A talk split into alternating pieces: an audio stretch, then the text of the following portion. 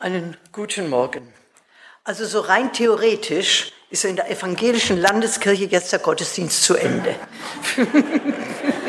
Junge, Junge, können Sie viel vertragen. also Jesus Christus gestern und heute und derselbe auch in Ewigkeit. Amen.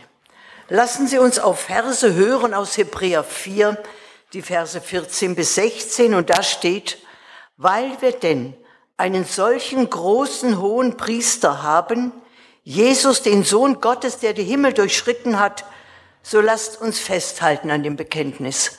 Ein ganz großes Thema im Hebräerbrief ist die Größe Jesu. Weil er so groß ist, darum lasst uns festhalten an dem Bekenntnis. Denn wir haben nicht einen hohen Priester, der nicht könnte mitleiden mit unserer Schwachheit, sondern der versucht worden ist in allem, wie wir, doch ohne Sünde. Darum lasst uns hinzutreten mit Zuversicht zu dem Thron der Gnade, damit wir Barmherzigkeit empfangen und Gnade finden zu der Zeit, wenn wir Hilfe nötig haben. Liebe Gemeinde, wie ein roter Faden zieht sich diese Aussage Jesus, unser hoher Priester, durch viele Kapitel des Hebräerbriefs. Was aber bedeutet das für uns? Schauen Sie, und das wissen Sie natürlich als fundierte Bibelwisser. Der hohe Priester im alten Bund war ja der einzige, der einmal im Jahr, und zwar am großen Versöhnungstag, ins Allerheiligste ging. Mit Opferblut von Tieren bat er hier für seine eigene Sünde und für die des ganzen Volkes um Vergebung einmal im Jahr. Der hohe Priester hatte neben vielen anderen Aufgaben auch die, den Willen Gottes zu erfragen und weiterzugeben. Unser Herr hat nun ganz diese Aufgabe des hohen Priesters übernommen. Er allerdings nahm nicht Opferblut von Tieren, Jesus nahm sein Leben und gab es zum Opfer. Sein Opfer hat, und das, wissen Sie, wenn Sie sonst nichts behalten, dann bitte ich Sie, diese eine Aussage zu behalten. Dies Opfer hat ewige Gültigkeit, ein für allemal und braucht nie wiederholt zu werden, auch nicht von uns Menschen. Das tut mir manchmal so leid, dass wir denken, Jesus, du bist zwar für mich gestorben, aber es reicht nicht, ich möchte gern noch was dazu zahlen. Ein für allemal. Halleluja müsste man sagen, aber Sie müssen es nicht. Danke. Hier ahnen wir etwas von der überragenden Größe und Einzigartigkeit Jesu. Jesus ist durch sein Sterben und Auferstehen Herr geworden über unsere Sünde, unsere Gebundenheiten, unsere Schwächen.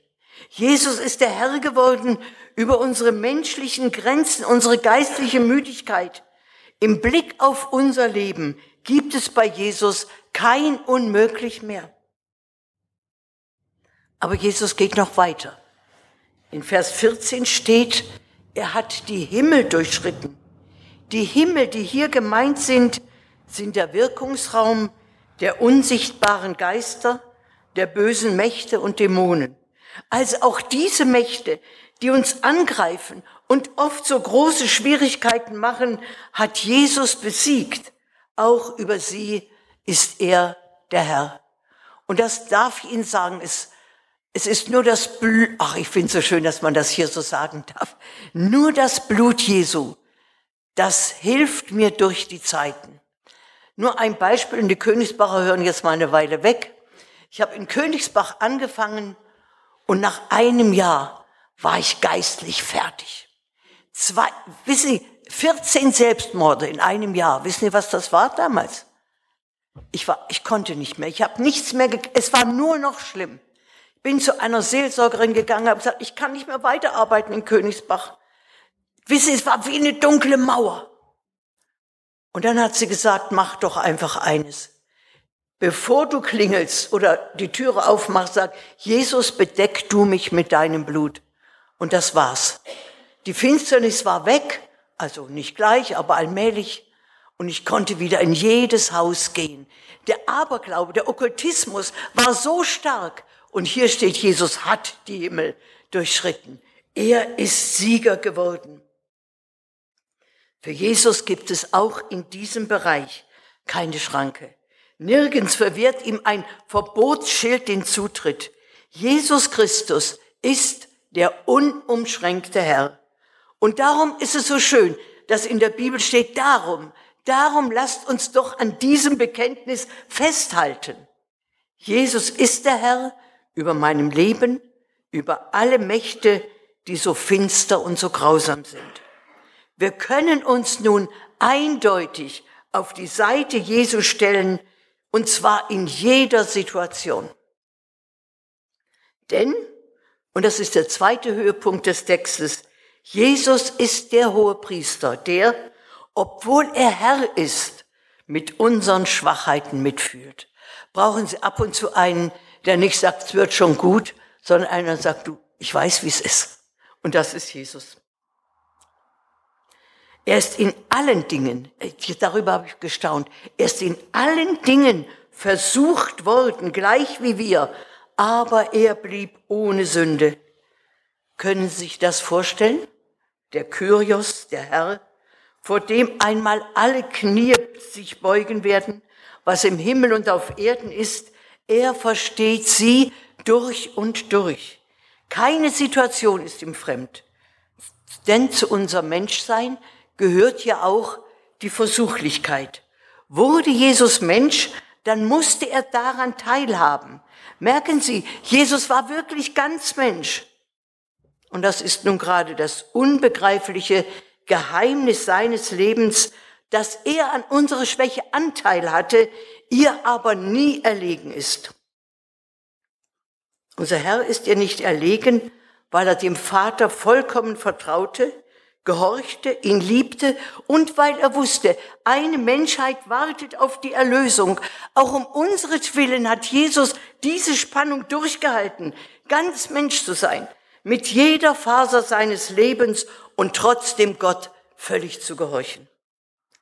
Die Tiefe der Versuchung Jesu, von denen ja nur einige aufgeschrieben sind, liegt darin, und das hat mich beim Vorbereiten auch erstaunt, dass der Feind Gottes etwas erwartet hat, was Jesus mit Recht tun konnte. Aber der Gehorsam gegen den Vater, die Liebe zu uns haben es ihm nicht erlaubt. Jedes Mal, wenn Jesus versucht wurde, hat er gesagt, Vater, lass mich durchhalten. Denn wenn ich hier falle, dann ist die Menschheit verloren. Zum Beispiel, wenn der Feind Gottes dem Herrn zuflüstert, entzieh dich doch dem Leiden. Das widerfahre dir doch nicht steig doch herab vom Kreuz. So hatte Jesus doch das Recht, vom Kreuz zu steigen, oder nicht? Nein zu sagen zum Leiden, wer stirbt denn gerne mit 33 Jahren?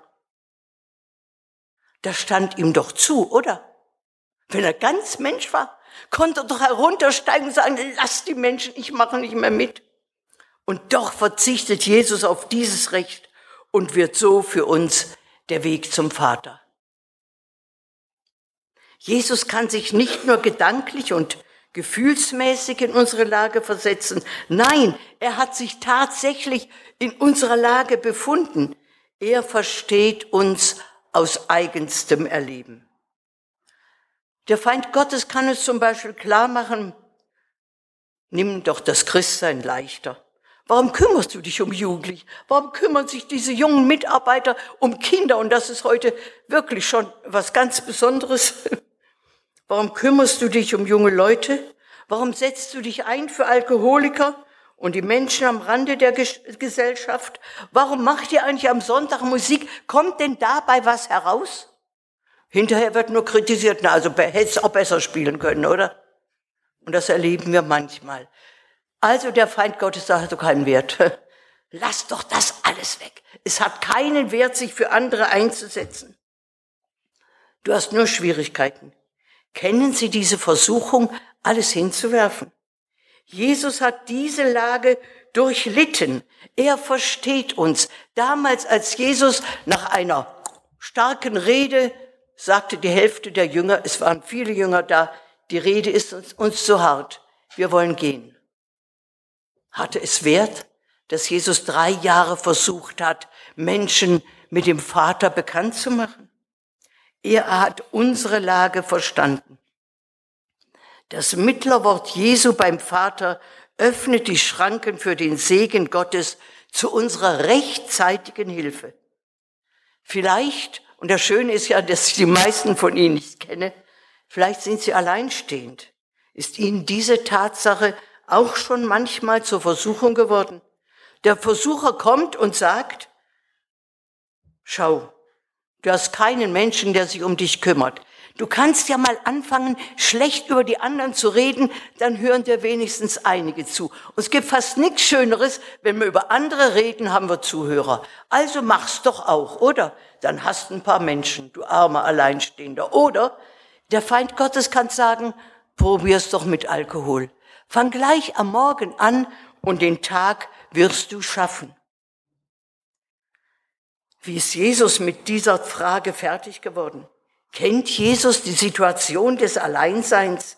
Ich glaube, nur er hat die tiefste Tiefe des Alleinseins durchlebt, als er am Kreuz, beladen mit der Schuld der ganzen Welt, von allen, auch von seinem Vater verlassen wurde, da schrie er, mein Gott, mein Gott, warum? Warum hast du mich verlassen? Er blieb fragend, zweifelnd im Gespräch mit seinem Vater, mit seinem ganzen Schmerz, seinem ganzen Gefühl war er an dieser Frage beteiligt. Mein Gott, warum bin ich jetzt so alleine? Und so werden wir beide mit unserem Alleinsein fertig. Sagen wir es in aller Offenheit unserem Herrn, was wir absolut nicht verstehen. Eine Bibelstelle sagt, schüttet doch euer Herz vor ihm aus. Bleiben wir im Gespräch mit ihm und er wird uns rechtzeitig helfen.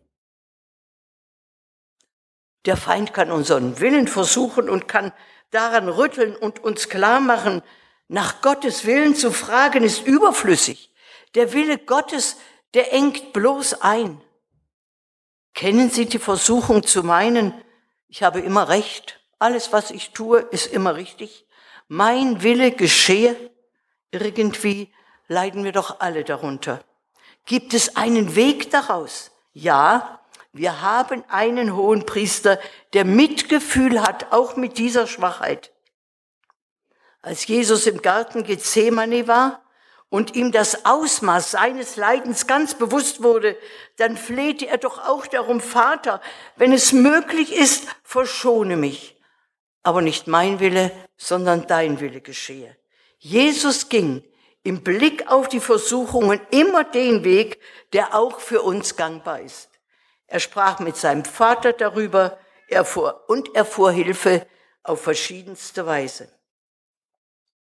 Wenn wir es freimütig und ungeschminkt unserem Herrn sagen, dass wir in der Gefahr stehen, auf unser angebliches Recht zu verharren, wird Jesus uns rechtzeitig helfen, unseren Willen seinem Willen zu unterordnen. Und wir erleben die Weite des Willens Gottes. Das wäre so das Zweite, was ich Ihnen zusprechen möchte. Gottes Willen zu tun, führt in eine Freiheit, die unwahrscheinlich ist. Tun wir beide doch den Willen Gottes und erleben wir, das stimmt nicht, dass sein Wille einengt. Im ersten Moment ist es unbequem, ist es vielleicht auch schwierig, aber wenn wir die ersten Schritte getan haben, merken wir, Herr, Dein Wille entspricht mir eigentlich völlig. Wir haben einen Herrn, dem alles untertan ist. Wir haben einen hohen Priester, der ganz Mensch war, dem keine Schwäche, kein Nicht mehr können, keine Resignation fremd war und der uns konkret helfen möchte, wenn wir kommen und das Gespräch mit ihm suchen. Darum weil er so ist, wie er ist. Darum lasst uns hinzutreten mit Zuversicht, mit dem Wissen, Herr, du hilfst mir, mit der Zuversicht vor dem Thron der Gnade, damit wir Barmherzigkeit empfangen und Gnade finden zu der Zeit, wenn Hilfe nötig ist. Und ich glaube, die Hilfe haben wir jeden Tag nötig, oder? Und nun liegt es an uns, ob wir das Angebot unseres auferstandenen Herrn annehmen und ganz neu Freude am Christsein bekommen oder ob alles beim Alten bleiben soll. Ich wünsche uns gemeinsam die richtige Antwort. Amen. Und Sie lesen Hebräer 4, 14 bis 16, gell?